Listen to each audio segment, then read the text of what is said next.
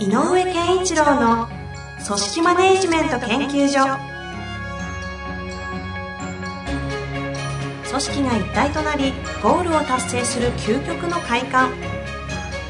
上場企業から中小企業まで延べ200社以上の支援を行った井上健一郎が組織人に関するあらゆる問題を分かりやすく解説します。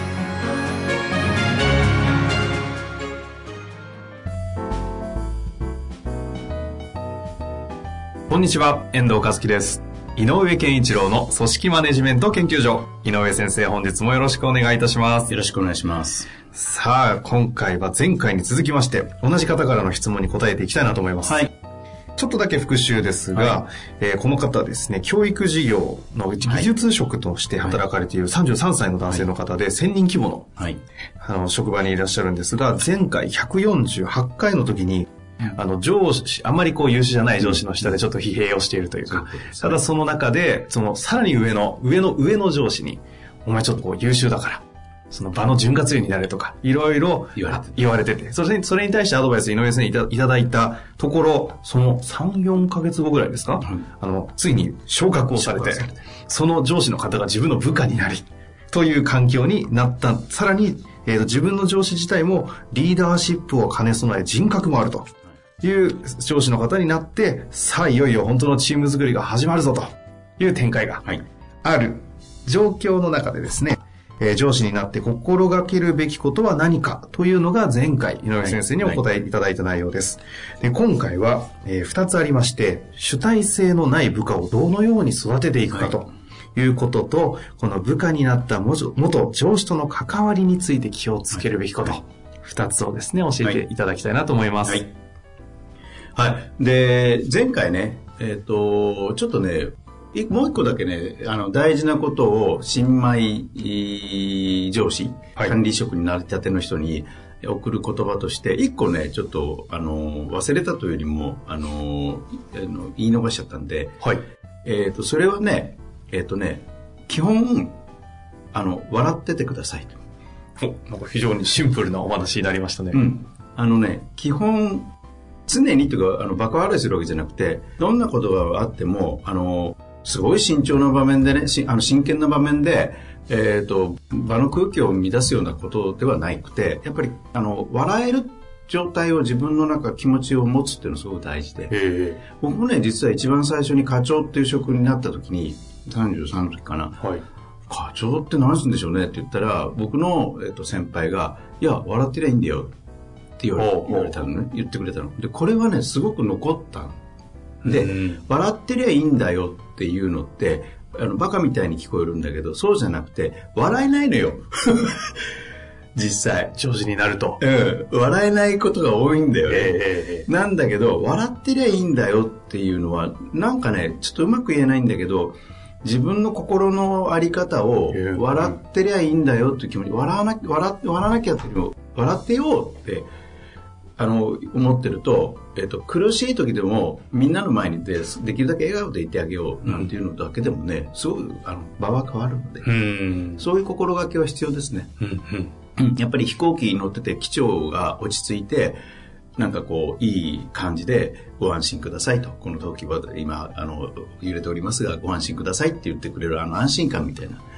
この人にの、この人についてっていいんだって思わせるっていうのは、やっぱりそういう動じない姿っていうのが裏にあって、あの、笑ってるって、笑っていてくださいっていうことが、あの、自分の中に笑っていようって、あの、言い続けると、そういう落ち着きが持てると思うので、ううんん。それは一つ持っててほしいなと。なんかこう、あり方、心の持ちよう的なお話のとこですね。そう。で、その上で、だから、あの、主体性もそうだし、えっ、と、元上司が、の部下になったということに関しても、おそらく主体性のない部下っていうことに関しては、やっぱりこう、仕事の進み方とかについてちょっとイライラするだろう。から、元上司に関しては、多分気も使うし、場合によっては、えっ、と、ある意味感情的なところで、えっ、と、向こうがこちらにちゃんと対峙してくれない？あの、正面向いてくんないみたいなことも起こりやすいかもしれない。でも両者に対して一回笑ってみよう。笑って相手にと、相手と付付き合おうと思ったらどうなるかっていうと、例えば主体性のない、えー部下だったらば、あの、笑ってるっていうかね、その、まずそれを、主体性がないことを否定するよりも、前回とちょっと似てくるんだけど、はい。その人自体が何をしようとしているのかっていうことを考えてあげてほしい。この間は、あの、あれですね、対話が大事だっていうお話を。理解してあげてください,、はい。で知ろうとしてくださいって。これのこの延長なんだけど、うんうん。この人は主体性がないあ部下の主体性のない部下の背景にあるもの。なんでこの主体的に動けないのかなっていうことを考えてほしくて、うん。で対話の中でやることは主体的に動かなきゃダメだよではなくてこういう動きこういうことって自分で決めてもいいんじゃないはいはい。そういう問いかけをしてみたときに、いや、でもこうですからとか、えー例えば、いやいや、ちょっと間違うと嫌なんでとか、うん。なんか本当に何か出てくると思うのよね。で、今の人ってやっぱり、まさっき言ったその、その間違ってはいけないとかっていうことを思ってるし、えっ、と、正解があると思ってるから、答えはある、あるんでしょ？皆さん、先輩は知ってるんでしょ？だったら教えてくださいみたいなこともあるので、えっ、と、どちらどちらかというと、指示を待ってるように見える。でも、要要は、えーだって自分でか勝手に考えて間違うぐらいならば、正しいやり方があるんだったら言ってもらった方がいいよね、みたいなことを考えてたりすることもあるので。例えばということですね。だから、がそこにどうしてかなっていうところに入ってあげなきゃいけないから、うんまずそこに入ってあげてくださいと。で、今みたいに、あ、そうか、そういう意味で指示を待ってるのかとか、そういうことを考えるのが苦手なのかって分かったら、次からそのポイントの時に、アドバイスをするとか、えーやっぱり問いかけて一緒に考えるとか、なんかこう、い一緒にこう、いてあげられる感じかな。で、答えにたどり着くまでこう、一緒に考えてあげるとか、うんっていうことをしてあげればいいと思うんですね。すると、こう、どう育成していくかの前に、この主体性のない部下の中に何が起きて主体性がないという状況を作っているのかを、まずこう、向き合って知ること。そう。で、で、例えばさっき言ったような、いや、だって間違うちゃいけないじゃないですか。え、じゃあ間違うとなんでいけないの？って聞いてあげる。んうん掘り下げてってあげる。え、だって間違うとそれやっぱいけないですよね。いや、でも間違うことって自分で考えて自分でやって間違うって結構い身身につくんだよとかって言ってあげること。うん。うん。っていう、なんかね、やっぱりこう、問いかけ力をすごく鍛えてほしいの。答えを言うんではなくて、前回も言ったけど、先に答えを提示しちゃうんじゃなくて、こうしなさいじゃなくて、どうしたらいいと思ってるのって。で、本当にわからない。じゃあ、例えば、アドバイスとして言ってあげるとか。うん。指示命令ではなくて、アドバイス程度に留めてあげる。うん。うん。で、育てば育つほど、何も言わずに相手が答えにたどり着くまで、コーチングの世界と一緒だけど、相手がたどり着く答えに付き合ってあげるとか、うんそのぐらいの主体性を高めるってすごく重要なことなので、うん。だけど、あ簡単ではないテーマなので、えっ、と、手間はかかると思います。うん。でもね、意外とね、主体性がないな、こいつと思ったけど、さっきみたいな、あ、実は、あ、なんだ、そういうことだったのかっていうような理由が分かり、それを、こう、いろんな、あの、まあ、コミュニケーションを取りながら、この案件についてこうだよねとか、やり取りしながらどう思うとかってやっていって、パッと花開くと意外と優秀な人にき切り替わることあるからね。え。うん。うん、その主体性のなさの理由によっては。あの、もう思いが、思いつかないんですとか、えっ、ともう、いいやもうとに、とにかく決まったことやってるだけでがいいんですとか、言うんであれば、ちょっと違うけど。これあの、今のパターンでいう、その、井上先生のご経験上のこうあるある系で言うと、主体性のない方でパッと切り替わることのその原因ってどういう人がいたりするものなんですか？えっ、と、主体性のない人がパッと切り替わるっていうのは、これね、今のひあのせ若い人たちに、えっ、と、それが通じるかどうかわかんないけど、自分の経験の中では、えっ、と、なんかね、自分でやりたいけど、うん、なんか自分のやることって、なんか、決して言う、あの、なんていうのか、優れてないと思ってる人っていたんだよね。だからじ自己セーブする。つまり自分で決めたことがそんなにいつも、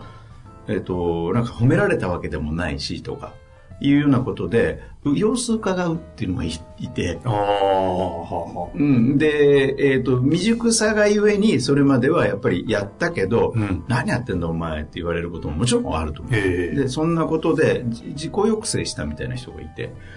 で、いや、その時に僕が、えっ、と、んまあ、その当時は、えーと、何年ぐらい前かなに、30年ぐらい前に近くなると思うんで、うんちょっと一昔前の話っぽくなるんですが、いいんじゃないって、えーと、自分で決めてやって、間違うんだったらいいじゃない。でも、あのー責任はね、取んのは僕なので、うんうんいいからって言ったら、あ、いいんですかって言って安心して、ただ言っといてよって言うだけ言っといて、あの、こうやりますとか聞いて、あ、いいんじゃないいいんじゃないってやってたら、だんだんだんだんいい意味で調子に乗ってきて。調子づいてきてう、んうん。でね、輝き始めたね。へえ。いうやってみなよ精神ですね。そう。そしたら、ある時からなんかこう自信がついてくると、その、うん人との、えっ、とな、対あの、接し方も変わってきて、対人能力も上がり、っていうんですごく変わった人がいて。うんえでもなんかこう、ああ、ありそうだなっていう話ですね。そう。だから何かをこう、解放してあげないといけない気がするね。うんうん。ただし、あの、特に最近で言えば、言われたことをやるとか、え別に優秀だと思われる必要もないとかっていう若い人もいるので、うんうん。だから、いや、そうじゃないよって、やっぱり自分で決めたことを自分でやるのが一番楽しいんだよっていうことは、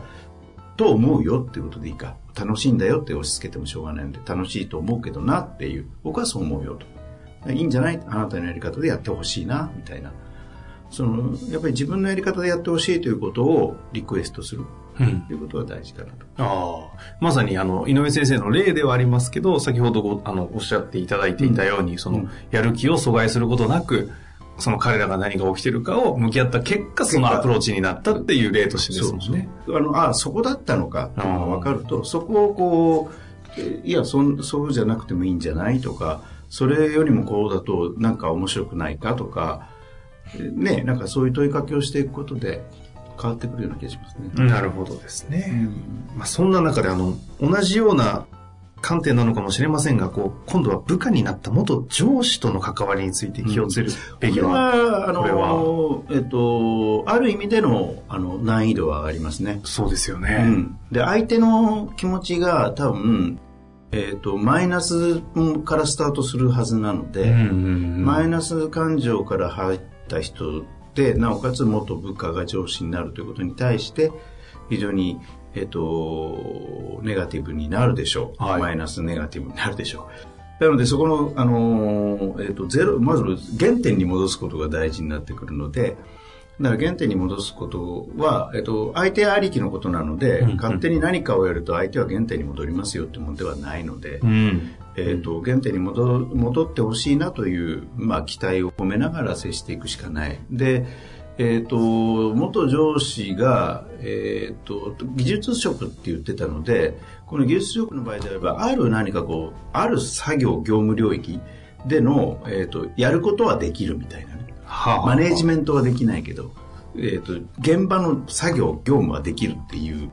ことはあるんじゃないかと思うんですよね。ト。現場を遂行する上での能力は、とはいう意味であると。だからそこは尊重してあげなきゃいけないんですようね。んうん。だから、そういう意味では、もしかすると、えっ、と、さっきの主体性のない部下の、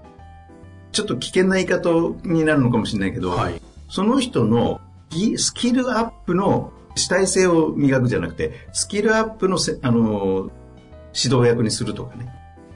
あーあー、この元上司がうん主体性のない部下をうん。指導する。あの、主体性をあるように指導するんじゃなくて、その人の技能をアップさせるためあ技術職ならっていうのはあるかもしれない。はあ。で、えっ、と、そのテーマとして、え女子部下入れ替わっちゃったから、うん嫌な思いもされるかもしれません。これは正直だとなところだと思います。ただ、チームをまとめるのは、一応私に任されたので、やらせてくださいと。ただ、やっぱり、えっ、と、あなたの経験と、うん。えー技能、知識は、うん。チームにとって大事なので、それをぜひ活かしてくれと言って、うん。で、例えば、えっ、と、A 君っていう人間、えー彼を育てたいと今思ってると。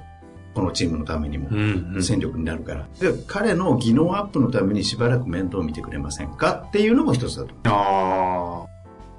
じゃあもう技能に対する OJT 役みたいな形でうまく機能させていく。とまあ一つの案ってことですか？そうそう。それとチームで何かをやっていくときに相談相手になって相談相手として使うとかね。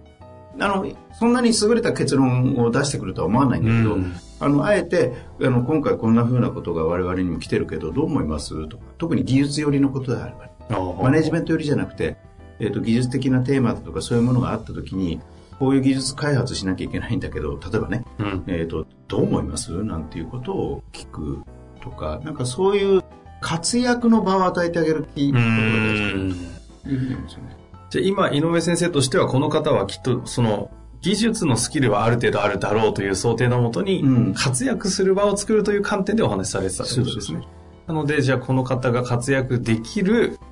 なんかスキルだったり、能力だったり、何か人間性だったりあるのであれば、それを、この方が、ちゃんと作ってあげると。うん、場をね。あっていうのが一つ。それとね、えっ、と、やっぱり、あの、ある意味では、まあ上司だから、えっ、と、ある意味、平成昭昭和の世代に 近い方かもしれないので、えやっぱり、えっ、と、もうちょっと深い関わり、あえて、やっぱりそういう方だからこそ、あの、やりにくいことはありあるかもしれませんね、と。だからちょっとしばらく、例えばだけど、あの、飲みに行くでもいいかうんら、しばらくちょっと情報交換させてくださいよって言って、やっぱり、あの、人と人との距離は縮めといた方がいいと思うんでね。すっごいちっちゃい質問していいですか？その上司の方と飲み行った時の飲み代ってどうするんですか？ああ、上が払ってるじこの方？ゃん。うん。え？払っていいんですか？うん。か、もしくは、あの、割り勘でもいいんじゃない？全然。いや、いいよ、俺が払うよと言われたら、おそれはそれでいいんじゃない？そこは年功序列で。うん。あの、あ、すいません。じゃあ、次回僕が持ちます。いやここの上司の方との関係において重要なポイントはこれ、今のお話にもなんか井上先生の中にあるような感じがしたんですけど。えっ、とね、えっ、と、要は、あの、会社組織の立場ということでの上下っていうのは逆転しましたよ。あでもやっぱり、あの、年齢も上であれば、やっぱりそれなりの人生の先輩でもある。それと、上司部下の間で関係していたことを、それでこれが逆転しましたってあるけれど、同じ職場でお先輩と、えー後輩。で上司と部下。ってこれ入れ替わっちゃってるわけだけど、ええ。だけどいずれにしても、えー、と両方うまくいくために必要なことは、えーなんて言うんだろうかな。両方のえー気持ちの通いが、えー、とギクシャクしないことだとうんうんうん。だから気持ち共通で、えー気持ちを通わせる場を数多く作るあつまり飲みに行くんでもいいのあ。うんうんうん。焼き鳥屋いい美味しいとこ見つけたんで行きませんかでもいいし、なんでお前と行かなきゃいけないんだよって言われて、いいじゃないですか、行ってくださいよって言ってればいいので、うんうんとか、さっき言った、あい彼を育てたいので、ちょっとやって助けてください。はい要するに共通の何かな。あうん、なんかこう、作業じゃないけど、共通のことを、うん通い合うものみたいなのを作る。一個でも多く作っていくこと。あ。はあ。なるほどですね。そういう観点で今、即答できるんですね。うん、って思う。まあ、というわけでですね、うんえ2回にわたってはいご回答いただきました。はい。というわけでですね、今のお話を受けて、この方ね、優秀な師匠から、そうそう、いろいろ、ね、試行錯誤しながらも、はいいろいろチャレンジしていただいて、また面白い質問あればね、はいぜひ、ぜひぜひ。お待ちしておりますのでこんなになっちゃいましたとかね。ええもう事件とかもね、ぜひいただけたら面白いなと思いますので、お待ちしております。はい本日もありがとうございましありがとうございたま。した。本日の番組はいかがでしたか？番組では井上健一郎への質問を受け付けております。ウェブ検索で人事明快と入力し、検索結果に出てくるオフィシャルウェブサイトにアクセス。その中のポッドキャストのバナーから質問フォームにご入力ください。また、オフィシャルウェブサイトでは無料メルマガや無料動画も配信中です。ぜひ遊びに来てくださいね。